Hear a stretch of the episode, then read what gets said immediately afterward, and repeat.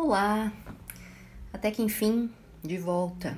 Se você acompanha esse podcast, você sabe que estamos aí voltando de uma pausa considerável né, para esse primeiro episódio, depois dessa pausa, mas ainda na terceira temporada. Me perdoem por aqueles que acompanham e que ficaram meio órfãos de novos episódios, mas enfim, estamos aqui e vida que segue. Eu disse no início dessa temporada, em algum episódio, que no momento eu não me lembro qual é, que eu gostaria nesse ano de compartilhar as minhas impressões sobre uma leitura que foi muito especial para mim. E é de um livro, uma biografia. Na verdade, são cinco biografias em um livro só, de cinco mulheres. Esse livro se chama Mulheres Fiéis e Seu Deus Maravilhoso e a história de cinco mulheres de fé. Ele foi publicado no Brasil em 2010 pela editora Fiel, mas é um livro de 2005, cuja autora é Noel Piper, a esposa do conhecido pastor John Piper. E este é um livro, então, que reúne essa breve biografia de cinco mulheres cristãs, que são Sarah Edwards, Lilia Strotter, Glades Ayward, Esther Akin e Ellen Rosevery. Me perdoem, porque talvez algumas delas eu tenha usado a pronúncia incorreta, mas enfim, vamos seguir. é, eu não tenho como mensurar o impacto que essa leitura teve na minha vida. Eu já fiz ela há muitos anos, mas eu costumo dizer que ela nos sacode e coloca os nossos pés de novo no chão. Eu costumo dizer que me coloca em meu devido lugar. Apesar de fazer vários anos que eu já li pela primeira vez, é uma leitura que eu retorno, que eu volto para consulta, para lembrar algumas citações ou para reler a história de novo, enfim. E assim, eu tinha muita vontade mesmo de compartilhar essa leitura aqui no podcast, então vamos lá. É, e assim, tem um motivo, né? Eu tenho assim uma, um carinho especial, uma dívida de gratidão por biografias cristãs. É, tenho uma tendência a gostar bastante de biografia. E também, quando vou assistir filmes, eu gosto muito daqueles que são baseados em vida real. Amo assistir documentários biográficos, enfim, é um gosto particular. E fala bastante comigo, assim, me inspira muito biografia. Porque são histórias reais, de testemunho de pessoas simples, que jamais, talvez, imaginassem que as suas histórias seriam contadas algum dia. Isso me instiga bastante, né? De imaginar, assim, quando tô lendo aquela história, assim, pensar, meu Deus, será que essa pessoa, enquanto tava passando por isso, por esse momento muitas vezes dificílimo, ela imaginaria que algum dia esse testemunho ia ser contado, às vezes anos, séculos depois, e que isso tocaria o coração de outras pessoas, né? Então eu tenho, assim, é, é, enfim, uma experiência assim no meu coração sobre biografia, né? E sobre essas histórias contadas de pessoas comuns, mas que perseveraram na fé, que suportaram momentos difíceis, dolorosos, que eu mesma jamais imaginei viver. Então isso me encoraja demais. E particularmente eu gosto daquelas biografias sinceras, que são aquelas que não escondem também assim, ou as falhas ou os deslizes comuns, assim, das pessoas que são ali retratadas, né? Sobre os fatos da sua vida e como, ao mesmo tempo, assim, a graça de Deus sustentou essas pessoas nas suas fraquezas, né? Tem uma frase do Pedro Dutti sobre biografias que eu separei aqui para ler. Ele diz assim: Eu acredito que existe um grande proveito de conhecermos os detalhes da vida de pessoas do passado e do presente isso porque é praticamente impossível vivemos da mesma forma nossa própria trajetória depois de sermos atravessados pela existência dos outros. As biografias ainda são as melhores ferramentas de repensarmos os rumos das nossas próprias experiências. Achei que essa frase, essa citação do Pedro Dutti resume bem assim que eu penso sobre isso também. É, sobre como eu posso então testemunhar uh, sobre a vida de pessoas que me impactaram. Inclusive, assim, lembro de uma outra que não é exatamente uma biografia, mas eu sempre comento, assim, é, do livro A Vida de David Brainerd, né? que na verdade nada mais é que uma compilação do diário que esse herói da fé, né, que era um missionário entre os índios, morreu muito cedo uh, de tuberculose e tem uma história incrível, inclusive esse diário dele foi publicado após a sua morte por Jonathan Edwards, que tem muito a ver com a nossa história de hoje. Enfim, alguns detalhes sobre esse livro, Mulheres Fiéis, Seu Deus Maravilhoso, é que a autora diz que ela gostaria que o título fosse Mulheres Simples e Seu Deus Maravilhoso. E ela diz que é porque ela acha tranquilizador saber que Deus faz a sua obra por meio daquilo que é simples. E é interessante porque aí no processo do título do livro ela diz que as pessoas diz, disseram para ela que não seria um título atrativo. que Mulheres Fiéis e Seu Deus Maravilhoso acho que seria um, um título mais atrativo para as pessoas, né? Mas ela diz: cada uma dessas mulheres teria nos dito, eu sou apenas uma pessoa comum, simples, e ela diz: Isso me impressiona, porque precisamos manter em mente que essas histórias extraordinárias que ouvimos após o seu desfecho não são vistas dessa mesma maneira por quem estava vivendo, muitas vezes momentos de intenso sofrimento, que foi o que eu disse, que também penso assim. É... E aí a gente se pergunta, né, por que ler histórias assim? Por que ler testemunhos assim? Na verdade, a gente precisa manter em perspectiva que a ideia não é elevarmos o nosso coração, heroínas, heróis que a gente possa admirar. Não é somente isso. É sobre nós conhecermos mais desse Deus extraordinário que age no comum, né? que capacita pessoas comuns a fazerem coisas extraordinárias, de como isso uh, encoraja a nossa fé, a nossa confiança, a nossa própria caminhada. Então é sobre a glória de Deus é sobre facetas do caráter de Deus que a gente consegue enxergar através dessas histórias. E isso encoraja a nossa fé, com certeza, né? Então, que Deus nos dê olhos para enxergarmos as semelhanças entre a vida dessas mulheres e a nossa vida. E o ponto em comum, indiscutível, é, em biografias, né, cristãs, de pessoas que confiaram em Deus em momentos difíceis, dolorosos, é que temos o mesmo Deus. Enfim, é, são cinco mulheres, como eu falei. Hoje esse episódio vai tratar da primeira delas e é Sarah Edwards. Ela abre a lista dessas mulheres, né? E eu preciso dizer assim que nós não vamos começar com uma narrativa da vida de Sarah, assim, dessa mulher em específico, que seja super atrativa e cheia de aventuras e conquistas. Sarah Edwards é uma mulher cuja história desafia demais a nossa geração de mulheres.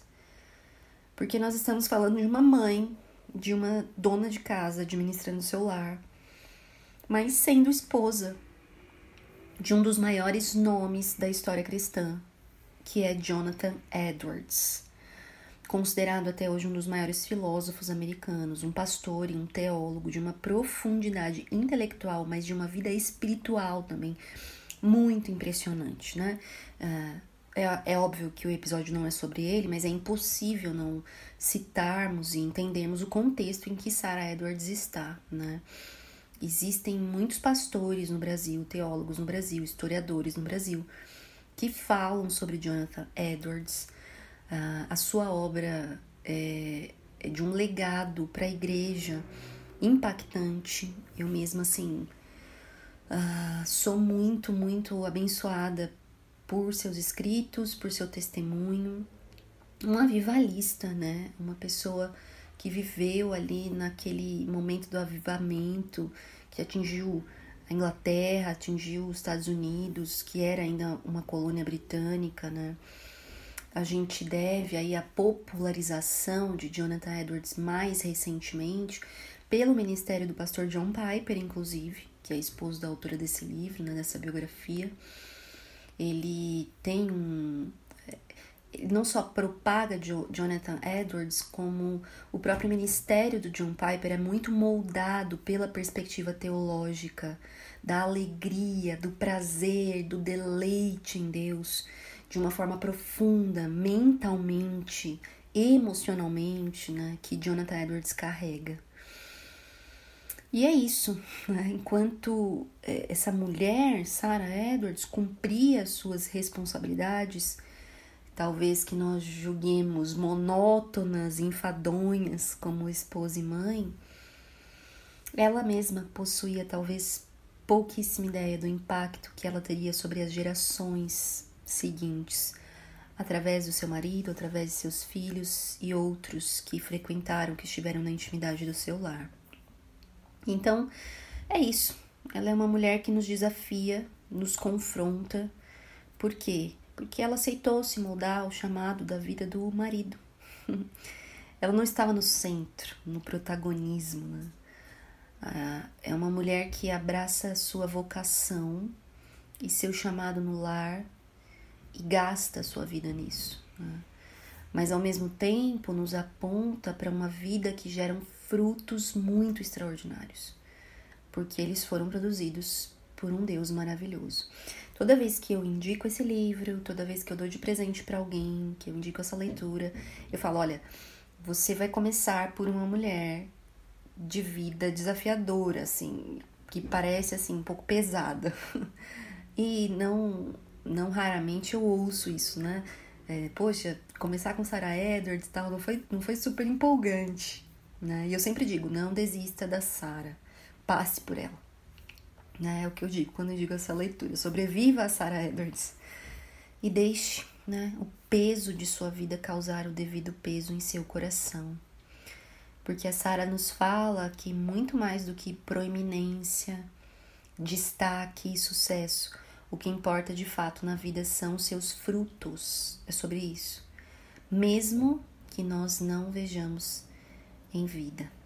Enfim, eu quero dar alguns alguns detalhes, né, alguns fatos históricos, biográficos sobre a vida dela. E a gente segue é, nesse episódio é, usando né, dessa leitura do Mulheres Fiéis, Seu Deus Maravilhoso e também de outras referências.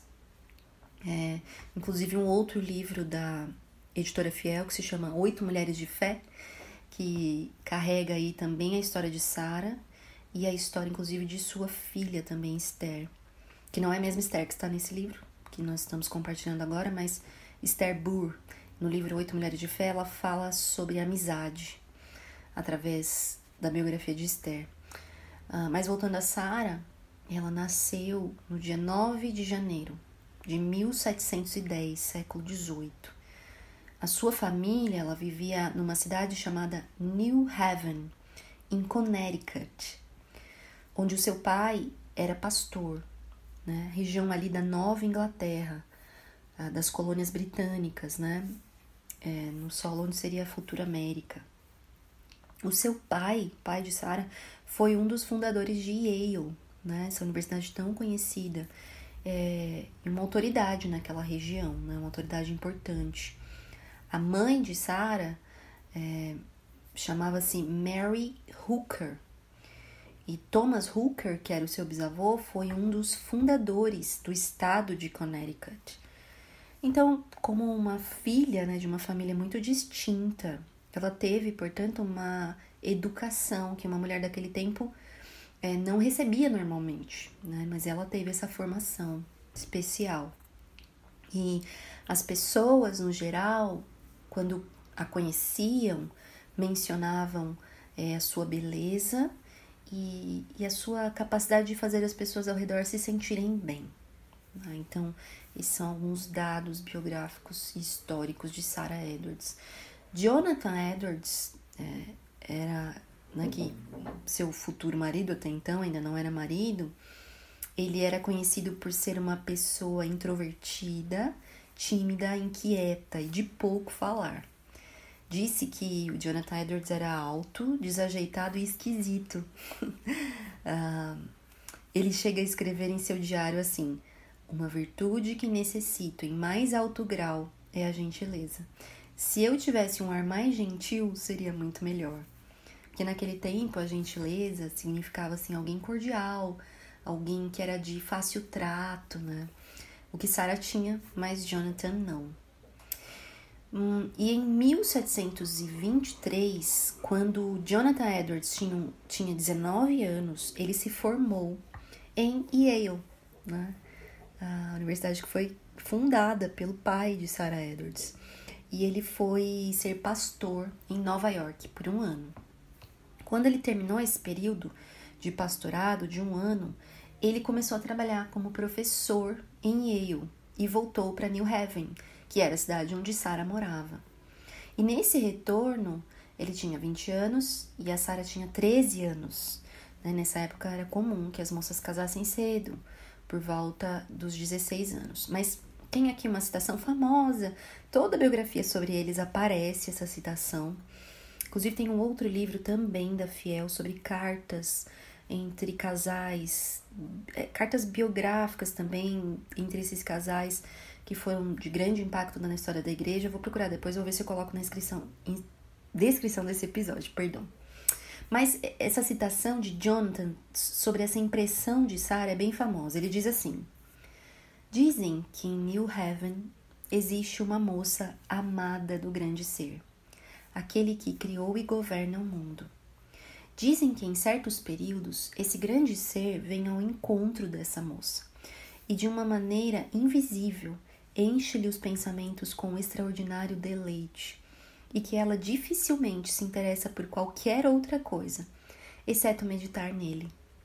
Você não pode persuadi-la a fazer qualquer coisa errada ou pecaminosa, ainda que prometa dar-lhe o mundo inteiro, pois ela receia ofender a este grande ser.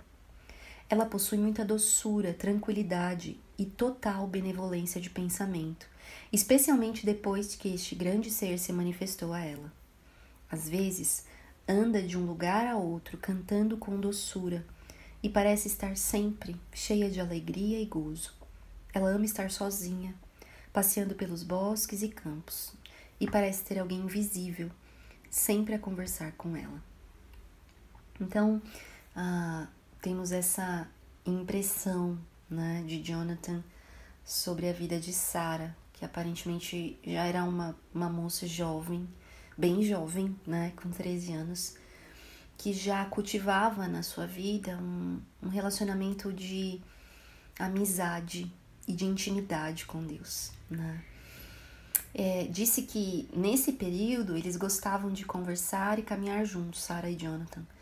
E ele aparentemente encontrou nela uma mente que combinava com sua beleza, visto que um homem de uma estatura intelectual muito importante, né, muito expressiva, certamente é, houve ali um encontro também de, com uma outra mente é, profunda, né?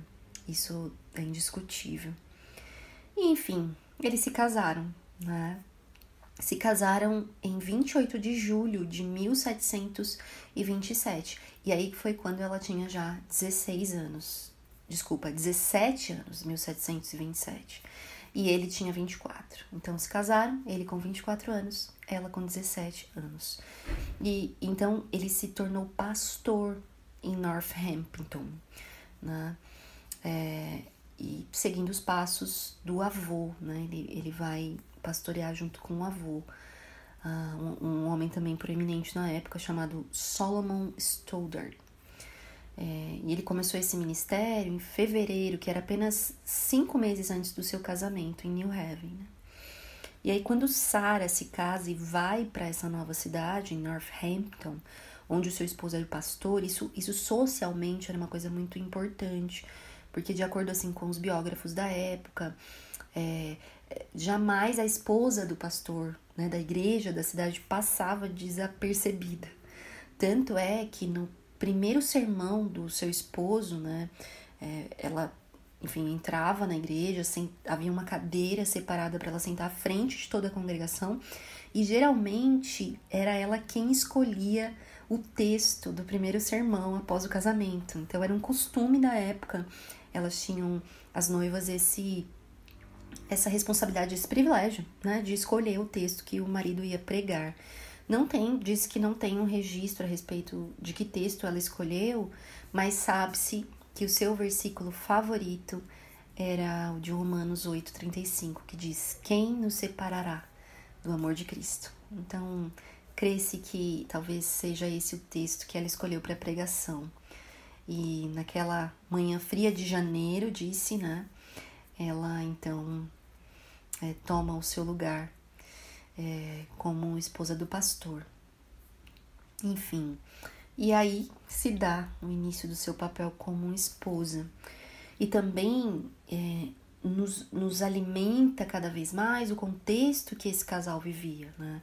Porque disse então que ela era uma mulher que entendeu o chamado do seu esposo, né? Ela concedeu uma liberdade para Jonathan buscar esses combates filosóficos, científicos, teológicos que fizeram dele o homem que nós conhecemos hoje. Né? Edwards era um homem a quem as pessoas reagiam, porque ele disse que ele era diferente, ele era intenso, tinha uma força moral também, não era só intelectual, não era moral, que ameaçava as pessoas assim, inclinadas a, a um evangelho rotineiro, morno, né?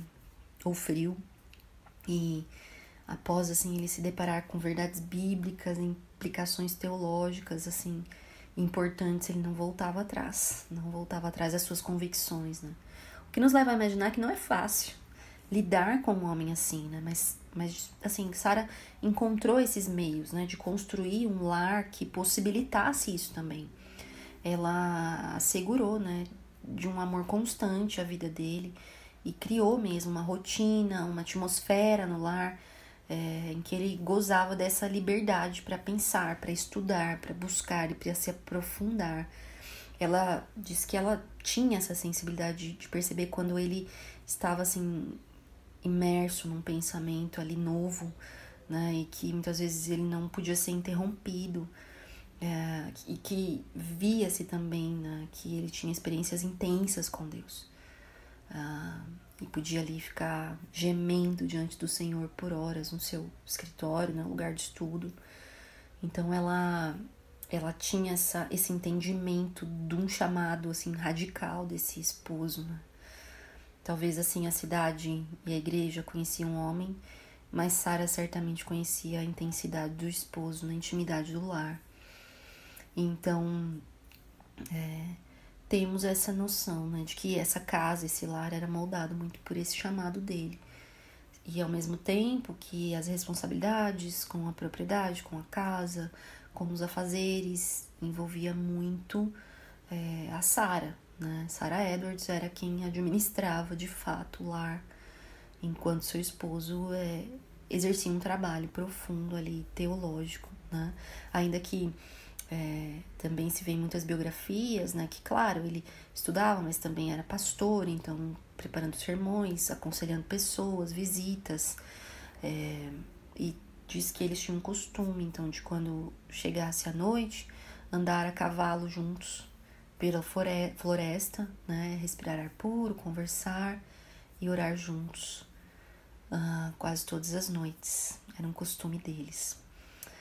25 de agosto de 1728, os filhos começam a chegar nessa família que então foram 11 filhos ao todo, é, com mais ou menos dois anos de intervalo entre cada um. Os nomes deles são Sara, Jerusa, Esther, Mary, Lucy, Timothy, Susana, Eunice, Jonathan, Elizabeth e Pierpont. A maioria mulheres, mas alguns meninos também. Então Sara agora é mãe e existe um dado que, que foi levantado muito interessante, né, quando a gente começa a olhar aí para a constituição dessa família, os filhos chegando, então toda a história deles, né, uma, uma pesquisa foi feita em 1900. Então, assim, a gente já tem aí muito tempo depois, hoje, né, uh, mais de 100 anos, e esse estudo em 1900 uh, eh, comparou duas famílias, né, uma família que serviu a sociedade, como a família dos Edwards, e outra família de descendentes que apenas exploraram a sociedade. Né? E então se listou qual, quais foram os frutos da vida de Jonathan e Sarah Edwards. É, Escreveu-se sobre eles primeiro isso aqui. Tudo o que a família fez foi de maneira competente e nobre, e muito da capacidade do talento, da inteligência e do caráter dos mais de 1.400 membros da família Edwards é devido à senhora Edwards.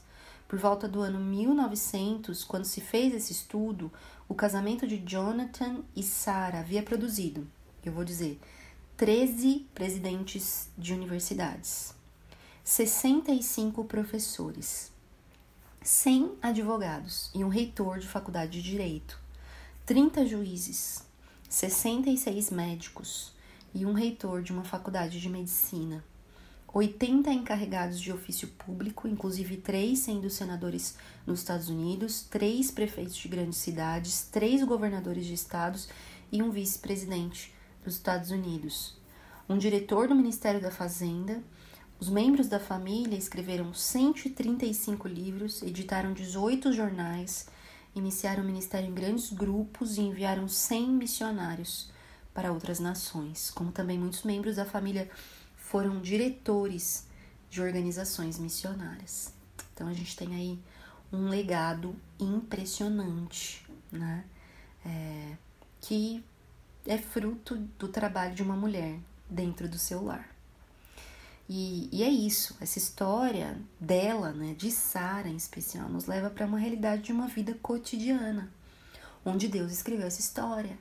A história dessa família através de um trabalho diário, dentro de casa, em seu serviço em casa.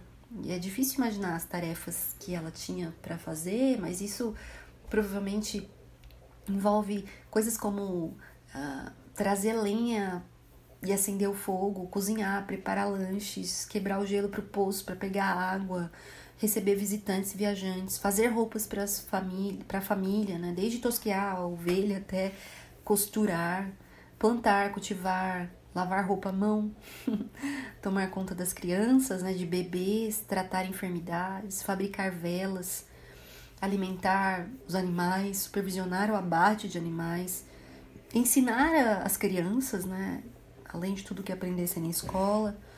Ah, isso, assim, para citar algumas responsabilidades possíveis que ela tinha em casa, né? E diz que certa vez Sarah precisou se ausentar por poucos dias e Jonathan Edwards ficou em casa e diz que ele escreveu, quase desesperado: Temos vivido sem você, mas ainda não sabemos como fazer isso.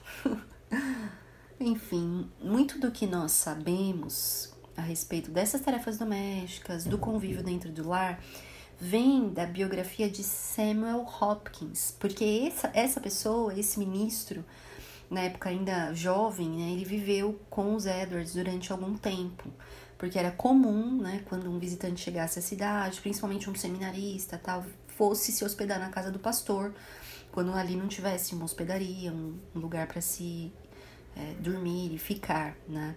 E ele diz assim no Samuel Hopkins: Sara possuía um jeito excelente de governar os filhos. Sabia como fazê-los respeitar e obedecer alegremente, sem palavras iradas ou gritos, e muito menos sem bater neles. Se alguma correção era necessária, não a ministrava com ira. Quando tinha necessidade de repreender e reprovar, ela o fazia com poucas palavras, sem irritação, nem barulho. Seus filhos eram 11 pessoas diferentes, provando que a disciplina de Sara não deformava suas personalidades. Talvez porque um aspecto importante da sua vida disciplinada era orar por seus filhos, de modo determinado e constante, e os levar em seu coração diante de Deus, e isso mesmo antes de nascerem. É muito, é muito inspirador isso, né? Porque existe um impacto na nossa vida quando nós oramos pelos nossos filhos, porque de alguma forma nós alinhamos o nosso coração com o coração de Deus sobre a vida deles. Né? Sobre o chamado de nós sermos embaixadores da graça, embaixadores de Cristo na vida dos nossos filhos. Né? Então, não à toa Samuel Hopkins tem essa impressão e dá esse testemunho sobre a maternidade de Sara, mas destaca que, que é, o, o combustível para o tratamento e correção dos filhos era a oração. Isso é muito encorajador, né? Enfim, uh, naquela época, né, como eu disse, é, os viajantes se hospedavam ali na casa dos, do pastor da igreja, né, da cidade. E Sara, é, além de ser mãe, além de ser dona de casa, ela era realmente uma anfitriã, assim, mas uma anfitriã espiritual também, né? Tanto que Samuel Hopkins conta que ele mesmo foi abençoado por esse ministério dela, né? Ele, ele fala que ele era um tanto melancólico, que a maior parte do tempo ele ficava retirado nos, nos, no quarto onde ele foi hospedado. E depois de alguns dias, né, assim, ela, Sara vai até ele e, e o encoraja, dizendo: Olha, a gente te recebeu, você é como um membro da família nessa temporada, né? Por isso, assim, eu quero o seu bem, né? Seu bem-estar. E disse a ele: Observo que você anda triste, desanimado. Ela não queria ser intrusa, mas no desejo mesmo de saber e perguntar por que ele se sentia assim, né? E ele disse que, que revelou a ela um estado assim desesperador, que ele se sentia longe de Cristo. E nisso, numa conversa franca ali, ela disse que havia orado por ele e que como ela orava pelos filhos, né? E que confiava que ele receberia luz e conforto do Senhor e que Deus ainda faria grandes coisas através dele. E de fato, foi isso que aconteceu na vida de Hopkins, né? Então, Sara era mãe de 11 filhos, né? Na época ele diz de 7, mas enfim. É, e ainda tinha, assim, essa sensibilidade para ministrar na vida de outras pessoas que estavam ali dentro da sua casa. É, ele também comenta a sua impressão sobre o relacionamento de marido e mulher, de, de Jonathan e Sarah, né?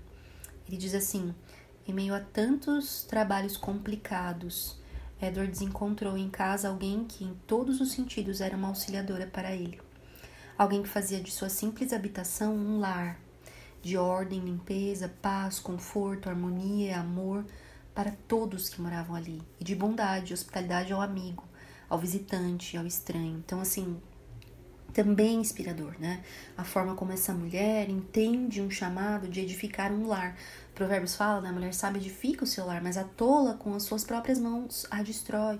Então, assim, Sara vem nos falar sobre essa é, essa responsabilidade, essa oportunidade, esse dom de Deus na vida das mulheres, né, de edificar o seu lar, de fazer do lar um ambiente que proporciona, assim, é, que os frutos do Espírito na vida daqueles que vivem ali fluam, floresçam, né?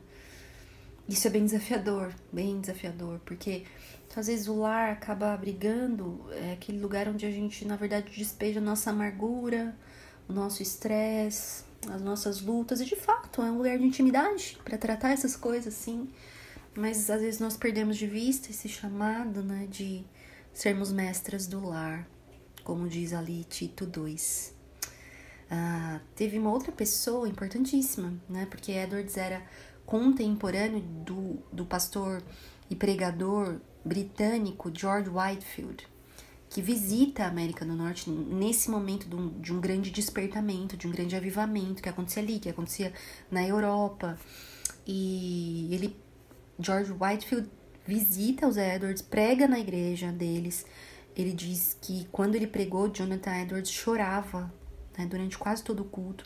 Depois ele teve um momento, ministrou sobre a vida dos filhos em casa da, na casa de Jonathan Edwards, ele ministrou sobre a vida dos filhos e ele escreve sobre essa experiência, né? O George Whitefield. Ele diz: Jonathan Edwards é um filho de Abraão e tem uma filha de Abraão como esposa.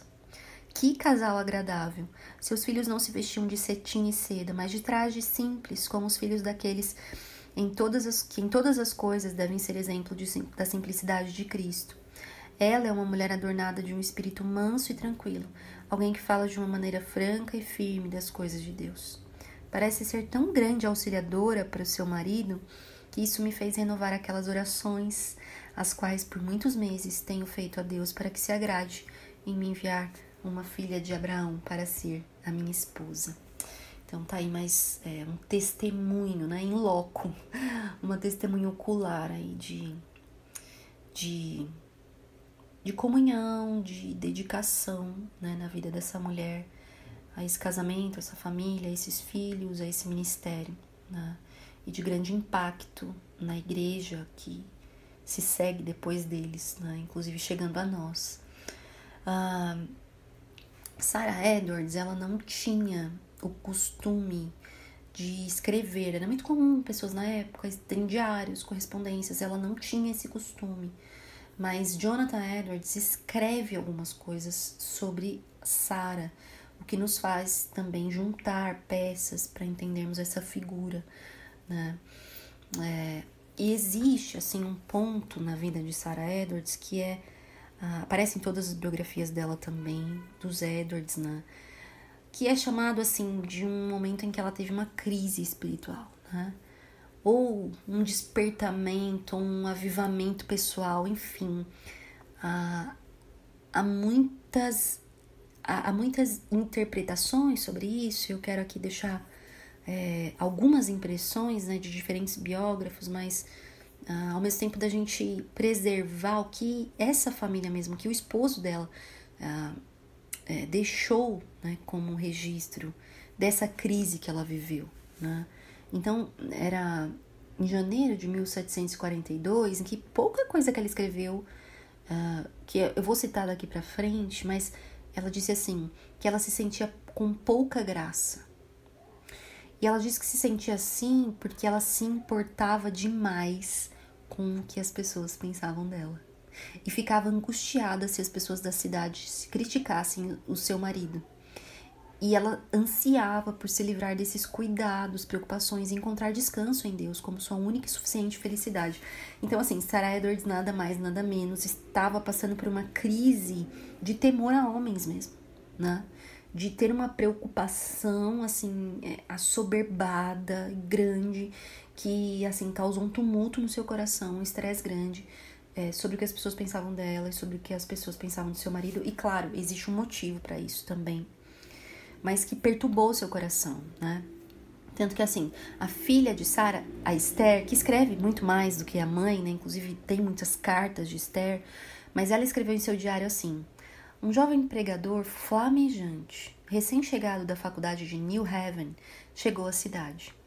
Ele prega todos os dias e duas vezes por dia. Minha querida mãe, embora de bom grado o escondesse, não está nem um pouco exercitada ao ver as pessoas se aglomerando atrás do jovem arauto da cruz, como se nunca tivessem ouvido pregação antes. Mas eu posso ver essa manhã que ela lutou com o Senhor e obteve a vitória, pois ela diz tão docemente e triunfantemente: Queria Deus que todo o povo do Senhor fosse profeta e que Deus colocasse seu espírito sobre eles. É, isso aconteceu quando Jonathan Edwards, que ele teve um papel muito grande nesse despertamento nessa época, né? Então, frequentemente ele visitava outros locais, ele precisava viajar, pregar em outros, outras cidades, né? E foi um tempo em que ele não estava ali. E ela fica, então, uh, em casa, em, em New Haven, né? E aí tem esse pregador jovem que chega e ela sente essa insegurança absurda, uns ciúmes, né? Assim, inveja mesmo, é, porque esse jovem pregador estava uh, sendo proeminente ali, tendo frutos ali, né, no, na igreja onde seu esposo era pastor. E, e somado a isso, né, nessa época, Jonathan Edwards havia pedido um salário fixo da igreja, que possibilitasse ele suprir as necessidades da família, né? E para que isso se desse, esse salário, houve um, um conselho, né? Houve um, uma inspeção assim do estilo de vida da família, detectando assim cada gasto que eles tinham. Ela tinha que anotar cada gasto para esse comitê, né, responsável pelas finanças da igreja definisse qual seria o, o salário, se não haviam extravagâncias, enfim.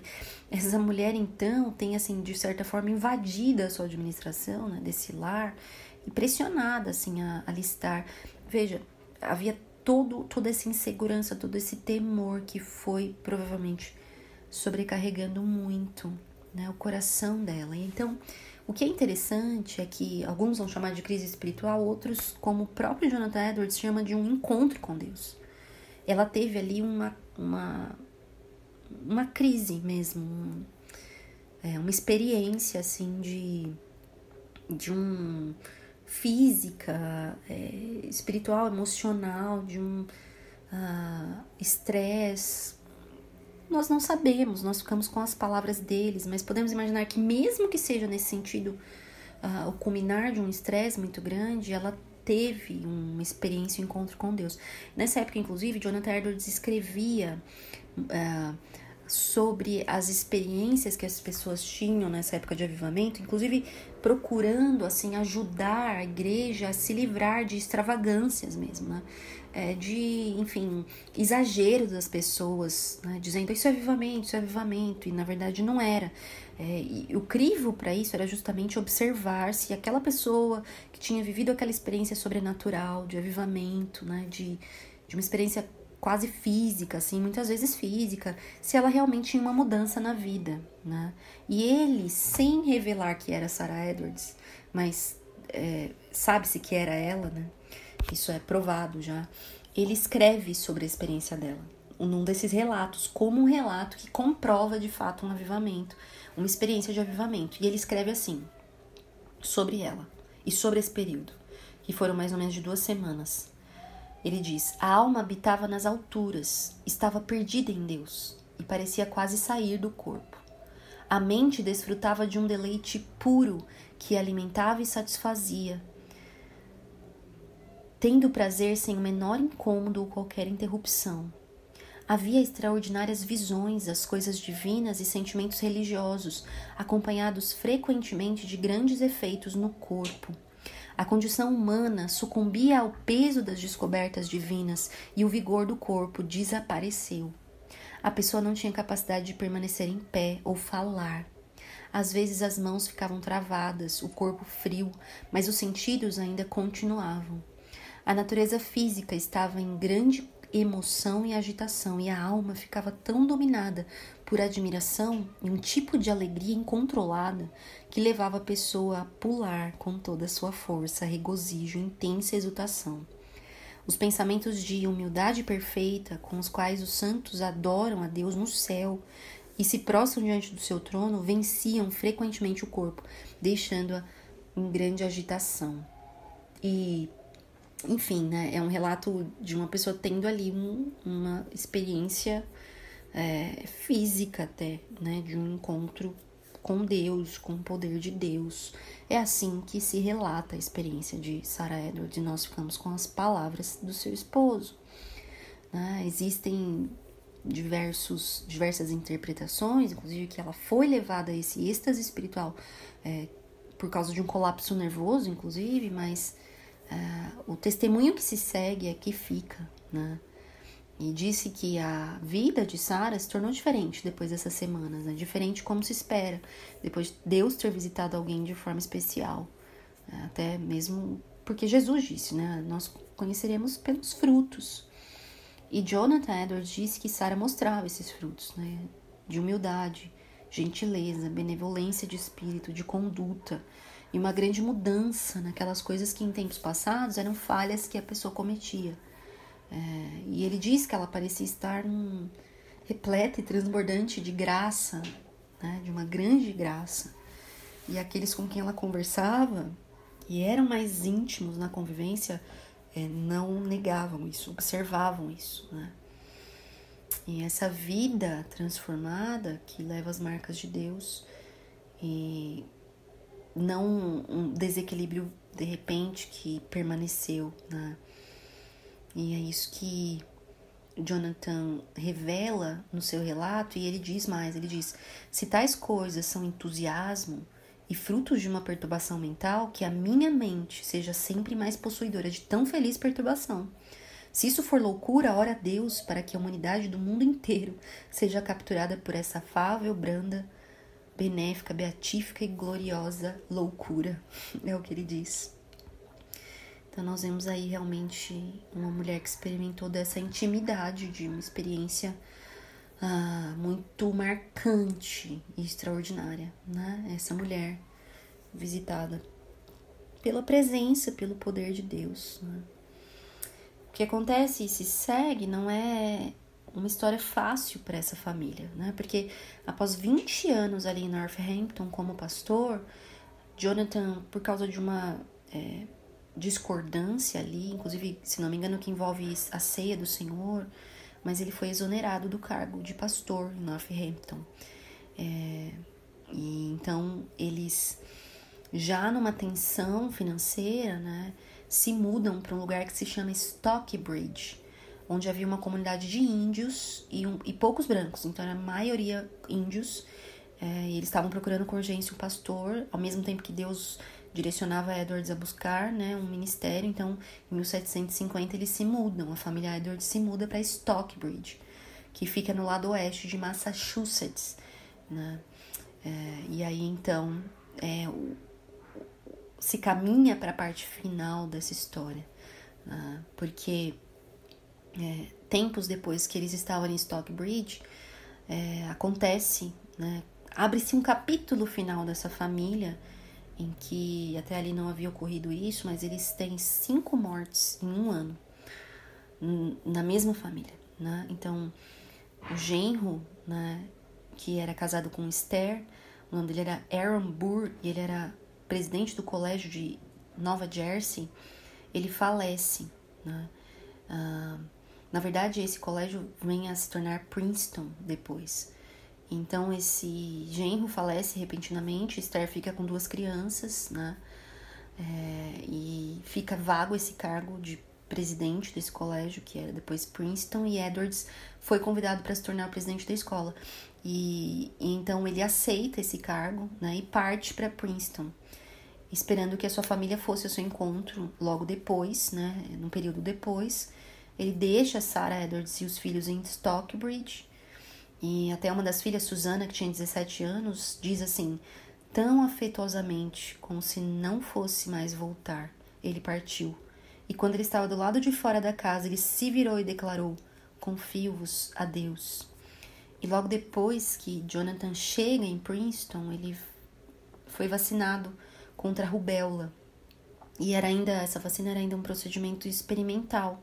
E no fim ele acaba contraindo a doença e morre. E morre isso em março de 1758, enquanto ainda Sara estava em Stockbridge, na se preparando para ir para encontrar com ele, né, em Princeton. E então, menos de três meses depois que o marido havia partido, ele falece. E diz que durante os últimos minutos da vida dele, seus pensamentos e palavras foram para sua amada esposa, né? E ele sussurrou a uma das filhas que estava lá: Parece-me ser a vontade do Senhor que eu vos deixe em breve. Por isso, transmita o meu amor mais sincero à minha querida esposa e diga-lhe que a união incomum que tanto tempo houve entre nós foi de tal natureza que creio ser espiritual e que, portanto, continuará para sempre. E espero que ela encontre suporte sob tão grande tribulação e submeta-se alegremente à vontade de Deus. E, enfim, é, se dá em a morte de Jonathan Edwards. Né? É, e logo depois, enquanto é, se dá esse, esse luto, né, a própria filha Esther, que havia perdido o marido, ela também falece. Ela teve uma febre, era muito comum na época, né? Doenças que hoje são comuns, que são tratáveis, mas as pessoas morriam. E até então não havia acontecido isso nessa família, mas Esther falece, então deixando os dois filhos pequenos.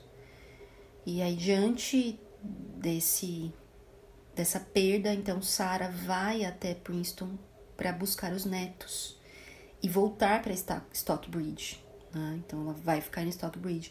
E então, quando ela está voltando para Stockbridge, já com as crianças, ela para na casa de alguns amigos e é cometida por uma disenteria. E também falece. Em 2 de outubro de 1758, no mesmo ano, né? E são cinco mortes porque o pai de Jonathan Edwards também havia falecido naquele mesmo ano. Né? Então, uh, essa é, esse é o capítulo final da vida de Sarah.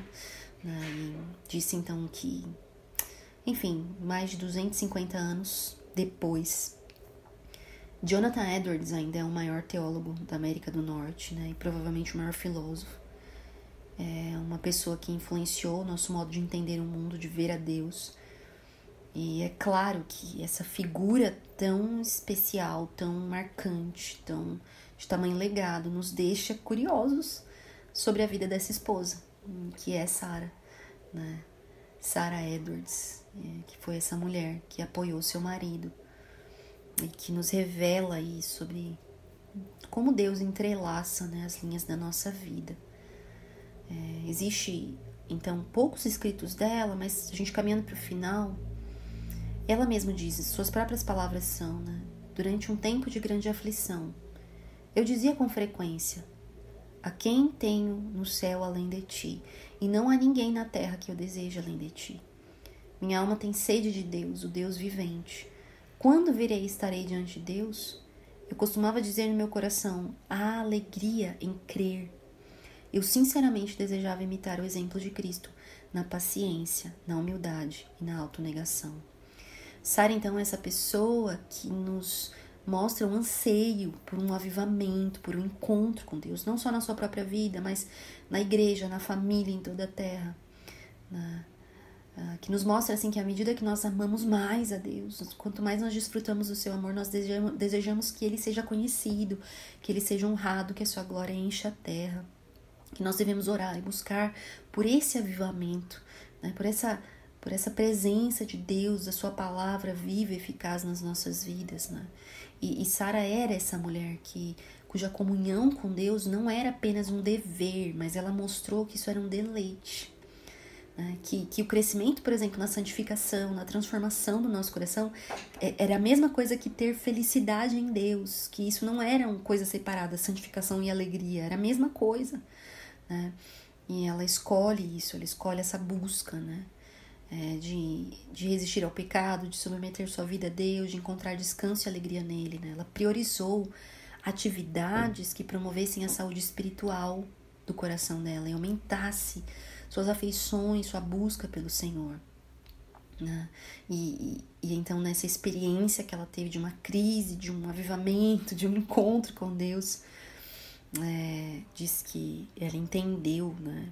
demonstrava isso, que a vida espiritual não era muito sobre uma corrida de velocidade, mas muito mais sobre uma maratona.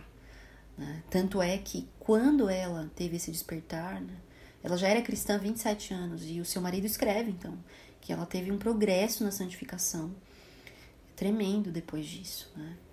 Ou seja, ela buscou o Senhor e o Senhor encontrou no desespero, né? No momento difícil e Deus nos encontra aí também. Ela mesma disse sobre isso, né? O que eu senti valia mais do que todo conforto e prazer exterior que eu tinha desfrutado em toda a minha vida, e era puro deleite que alimentava e satisfazia a minha alma. Então, a Sara nos revela que essa vida de piedade, essa vida de busca, de avivamento, não é só para os mais espirituais, né? Os proeminentes, mas sobre é, ser para pessoas simples, mulheres simples e a gente não pode subestimar o impacto, né? Dessa busca na vida dela sobre as nossas vidas ouvindo essa história, né? É, como então essas biografias uh, nos alimentam esse encorajamento, né? Que legado nós podemos deixar? Que legado Sarah Edwards nos deixa? Especialmente para nós mulheres, eu sei que os ouvintes são homens e mulheres, mas a maioria mulheres, então que legado nós podemos deixar para as gerações futuras, né? Ah, e é por isso que as biografias, eu sempre digo, me encorajam tanto. De como pessoas em suas fraquezas evidenciaram uma fé inabalável que impacta a nossa vida. O pastor já falecido Russell Shedd, ele diz, né? As biografias foram os livros que mais influenciaram minha jornada cristã. Elas podem transformar vidas. E é isso. Hoje eu compartilhei então sobre a vida de Sarah Edwards, baseado no livro Mulheres Fiéis, Seu Deus Maravilhoso, mas também outras fontes, as quais vou deixar na descrição desse episódio. E nos encontramos num próximo episódio para uma outra mulher. A próxima será Lilias Trotter. Já ouviu falar dela? Também me impactou grandemente. Então espere o próximo episódio para conhecer um pouco mais de outra mulher simples, fiel, mas principalmente seu Deus maravilhoso. Obrigado por ouvir até aqui e até a próxima.